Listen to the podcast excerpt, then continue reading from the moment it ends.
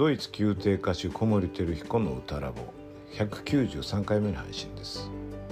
今日の配信は松井和彦先生の家電書を読む。その第25回です。それではどうぞ。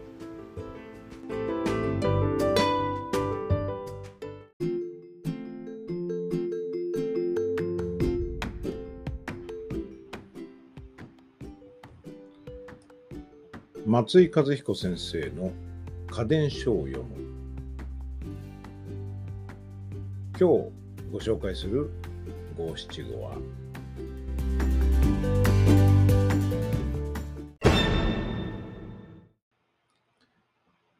その後の他人のセリフに矛盾なく。その後の他人のセリフに矛盾なくです。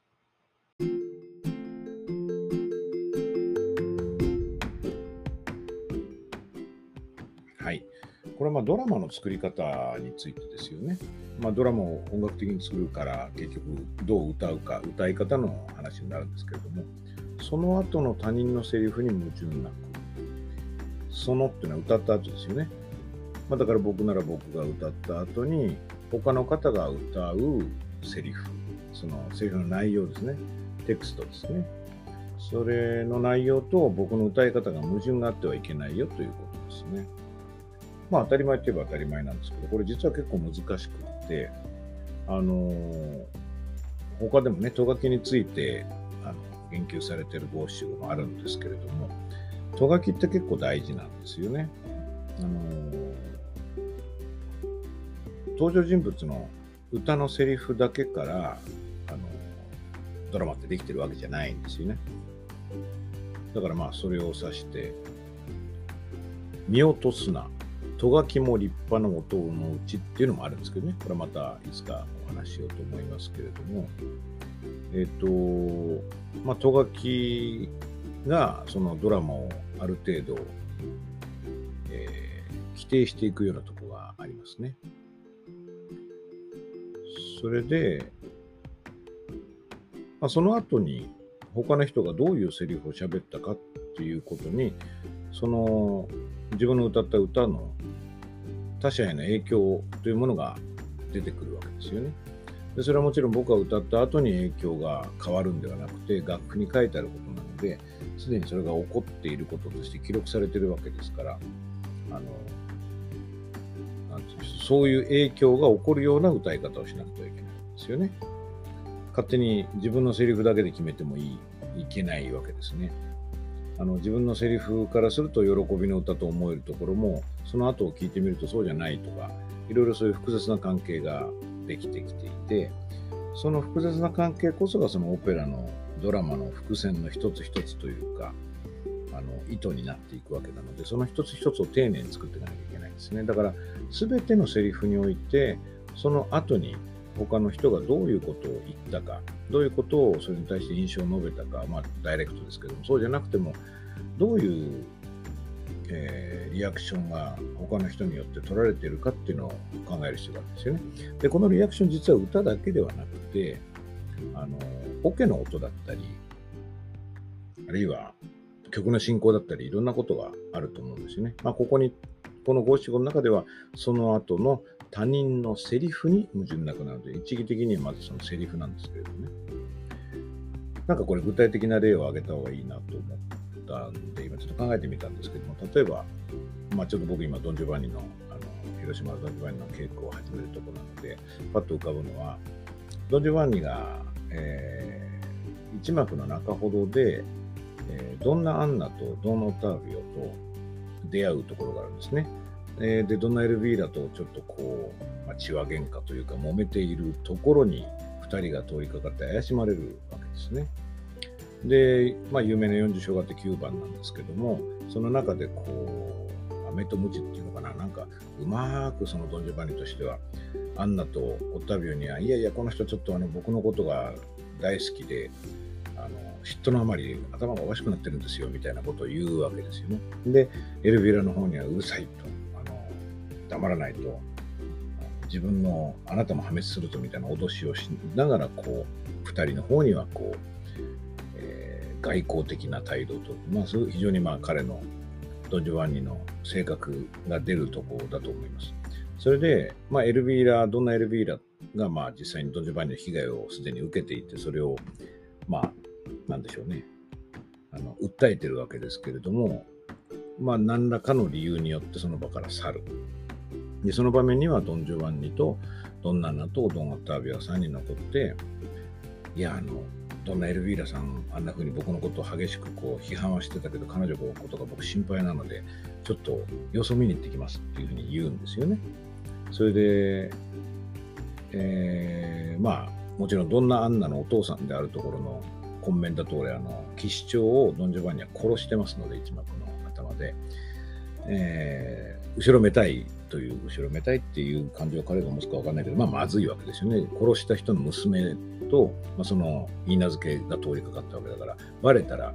それこそそこで敵討ちにあって殺されてしまうかもしれないし、まあ、信用も問題もありますよね。だからそれを隠してるわけだけれども、えー、その中で去るときに、まあそのお父さんが亡くなって、えー、困ってるあなたを助けたいみたいなことを言うわけですけれども、えー、最後にまあどうだろう、まあ、解釈によるんですけどね、僕の感じだと、ちょっと余計なことを一言言うんで、破滅につながるというか、えー、ペルドナーテベリスマドナンナ、セーセルビリポシーヨ、イメカザバスペット、えっと、そそれでは失礼します。あの、美しいどんなんだと。えー、もし私があなたの役に立てるんであれば、私の家で待っていますよ。っていうんですね。ではさようならと。で、その後、まあ、10番というナンバーがついてるどんなアンナなんですけど、どんなアンナアリアなんですけども、まあ、炎のようなアリアを彼女は歌うわけですね。どうしてかというと、今朝自分を襲ったならず者がドン・ジョバンニだって分かったと。今のその彼のささやきが方とかその手を取ったりするの手の感触が分かんないです何かビビッとくるものがあったんだと思うんですけどね。で、どなたがサマロとって、コザスタートってこう、あの、アンナが大騒ぎし始めるわけですね。ドン・ドンジョバンニがいなくなった後に。ということは、その彼女のセリフに矛盾なく作るには、彼女がそれだけこう、大騒ぎするだけの理由を残してドン・ジョバニは去る必要があるわけですよね。まあ、これ演出の方でフォローもできて、ドン・ジョバンニが何気なく普通にやってても、どんな穴が気がついたっていうふうにしてもいいんだけれども、やっぱりそこで何かのきっかけでドン・ジョバンニのその素振りとか目つきとか、まあ、一幕では、の頭ではそのドン・ジョバンニはどんなアンナに呼ばいに行ったというか、そのあの夜中にこの忍び込んで行ったわけだから、まあ、どんなアンナに女性としてのどんなアンナに魅力を感じてるに違いないわけですね。でそこでそのとこで出し出さなきゃいいのになと思うんだけど、せっかくそのドンナ・エルビーラの問題が去ったところでそういう余計なことをするから彼はまずいんだと思うんだけど、まあ、色目を使うようなことをしたのかなと僕は思うんですよね。で、その目つきに気がついてアンナが、ああの男だって思ったとすると、その色目使いをしなきゃいけないんですよね。矛盾なくするには。そうすると、どんなのは、そのアリアが歌いやすくなるんですね。ちょっと違うオペラに行ってみると、例えば、あの、椿姫っていう有名なオペラがありますよね。ヴェルディのラタラビアータですね。で、まあ、僕はジェルモンという役を何度も歌ってきましたけども、あのー、そのアリア、有名なアリアありますよね。プロヴァンスの海鳥っていう。まあ、ここは、えー、ジェルモン役の2度目の登場なんですけれども、ジェルモンは最初にビオレッタ、主役なりビオレッタと、まあ、長い長い二重唱をやって1回場面から消えますね。そのうちのどこかにいるんでしょうね。で、その後、その、ジェルモンからの要請を受けて、ビオレッタがアルフレッドと別れることを決意して、その手紙を置いてパリに行ってしまう。で、その手紙をまさに読んで、もう晴天の霹靂だと思うんですけど、まさかね、こんなうまくいってるのに、別れの手紙が、あの、残されてると思わなくて、アルフレッドはこう、びっくりと絶望とで、大騒ぎになってるんですよね、大騒ぎで。で、あの、デスドアでこう、あーっとこう叫ぶとこがあるんですね。で、そこでお父さん出てくるんだけども、ファードレミーよってこう、お父さんって言うんですけども、そこが最初にあーって叫んだ時の和音は、まあ、デスドゥア、えっ、ー、と、えー、変に長調ですね。なんだけど、そのアルフレッドが歌うとこは、レーレファー、ファーがちょっとフラットで半音下がっていて、まあ、これ準固有和音というですね、あの、長調の中に単調の和音が臨時に入ってくるんですね。この純固有和音ってね、あの僕があの大学の時に和声を習っていた松本日野春先生が、純子ゆうわんのことを純子純子って女の子の名前みたいに呼んでくださってたんで、それですごい僕覚えてるんだけど、その純子ゆうわんっていうのが出るっていうのは、やっぱりなんか理由があるわけですよね。蝶々だったのが単調になるわけで。で、僕が思うには、その恋人に振られた、裏切られたっていうところに、まあ、今あんまりいい関係ではなくても肉親であるお父さんが現れたことによってアルフレッドはやっぱりなんかすがるような気持ちになるんじゃないかと思うんですよね。パーデレミーそこでなんだお前こんなとこにいるのかってことになったらモールあの単調にならないと思うんですよね。だからアルフレードがそういうふうになよっとした感じに歌える、歌いたくなる、あるいは歌うことが自然であるような登場の仕方をジェルモンはしなくちゃいけない。だからそこで、こう、いたけだかに来るのもいいんだけど、アルフレードがこう少し頼りたくなるような、パパってこう言いたくなるような登場がいいんじゃないかなと思うんですね。だからその後のアルフレードのセリフに矛盾ない登場をしてあげた方がいいんじゃないかなと思います。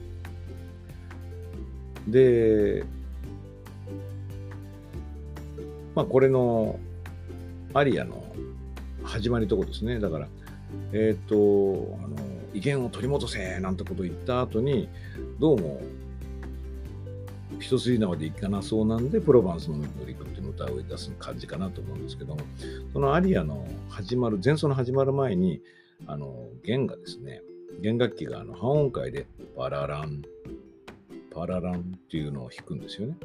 これなんかちょっと不穏な感じがするっていうか、すごいスムーズに物事が進んでる感じがしない音で、これとの、これはもう他人のセリフじゃなくて、音なんですけどね、オーケストラの音だけども、でも僕はこれあの、アルフレードの心情を表現してる音だと思うので、まあ、アルフレードのセリフではなくて、アルフレードの音楽に矛盾なくっていうことで言うと、そこで、あの、お前帰ってこいと。一言普通に言ったんでは全然言うこと聞かなくてアリアでさらに説得する羽目になるんですけどね、ジェルモンは。アルフレードがそこで、いや、嫌だと、ぷいっとこう、そば向くとか、そういうような感じの、その、ジェルモン、お父さんとアルフレード、息子とのその、不和が見える音だから、その不和が起こるような言い方をその前しないといけないわけですね。だから、オルゴーリオエバーントって、その、あの、えーと、誇りと威厳を持って帰ってこいみたいなことを、それを取り戻せっていうことを言う時の言い方が、まあ、あまり柔らかいとね、場合によってはその言いにくいかもしれないですよね。そのプイッとやるのがしにくいかもしれない。でも、まあ、ドラマの作り方は演出家も関係あるので僕がちょっと決められることじゃないですけども、逆に柔らかい言い方をするのにプイって言ったら、それはそれで一つの表現になりますから、どっちにしろその、バララン、バラランってその、あの、低減の音形を踏まえた歌い方をその前にするのがいいと思いますよね。でもう一つトラビアタから言うと、えっ、と、この、さっき申し上げた、えジェルモンが最初の出番っていうのは、ビオレッタと二重章なんですけど、その最初のところで、まあ、結構ね、あの、上から目線で入ってくるんですよね。あの、あんたが俺の息子をその、えー、誘惑したとんでもないやつかみたいなことを言うんだけれども、まあ、それに対してこう調整も変わってすごい強烈なオーケストレーションとか和音でビオレッタが「どんなソニーヨシニョーレ私はどんなです」と「まあ淑女であります」とだから何ていうのかなえっ、ー、と私のことを見くびらないでくださいっていうのとすごい強い口調で言うんですよね。ということはその彼女のセリフに矛盾なくその前を演じなければいけないので、あんたね、とこう、あの失礼だよってこう言いたくなるような振る舞いをしなくてはいけないんですよね。で、その前のジェルモンは、もう言葉からして、ちょっと初対面の人にそういうこと言うのはどうなんですかって、いかにそんな、ね、言いたいことがあるにしてもっていうような言葉を並べてるんだけども、その言葉が並んでるだけでやっぱ不あの不足で、それをどのように言うか、マネージするかっていうことが非常に問われると思います。それによって、えー、安心してというか、えー、ビオレット役者の方はしっかりと怒れるわけですよね。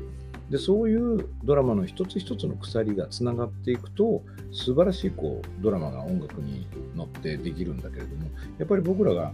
大きい盛り上がりだけ作って、細かいところをこうずさんに作っているとですね、オペラにならないですよね。だからそういう意味で一つ一つの、まあ、数珠つなぎになってる、まあ、術でも鎖でもいいんですけども、部品であるそういう論理をですね、矛盾なく構築している、いくことがとても大事じゃないかなと思います。はい、今日の五七五は、その後の他人のセリフに矛盾なく。